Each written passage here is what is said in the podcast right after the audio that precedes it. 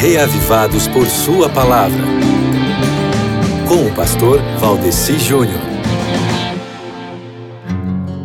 Muito bem, muito bem, estamos aqui mais uma vez com o programa Reavivados por Sua Palavra para dar uma pequena contribuição ao grande projeto Reavivados por Sua Palavra, que objetiva ajudar-nos a entrarmos em comunhão com Cristo e seu corpo a cada dia, né?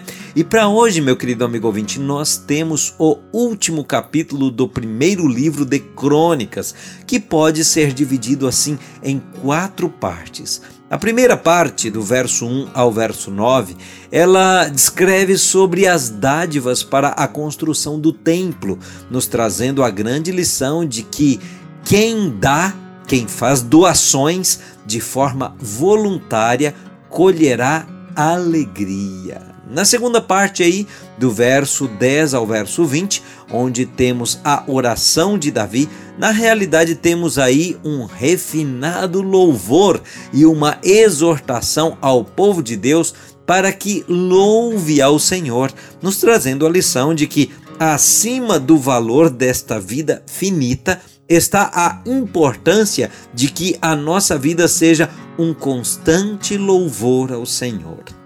A penúltima parte de 1 Crônicas 29 é de quando Salomão é ungido rei, em atos completamente envolvidos pela consagração. Salomão foi muito abençoado? Foi, mas antes disso foi muito consagrado. Captou a lição?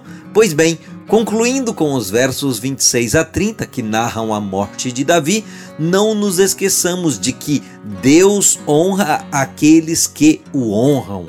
Quer ver mais detalhes sobre tudo isso que eu falei e muito mais? Leia ainda hoje 1 Crônicas 29.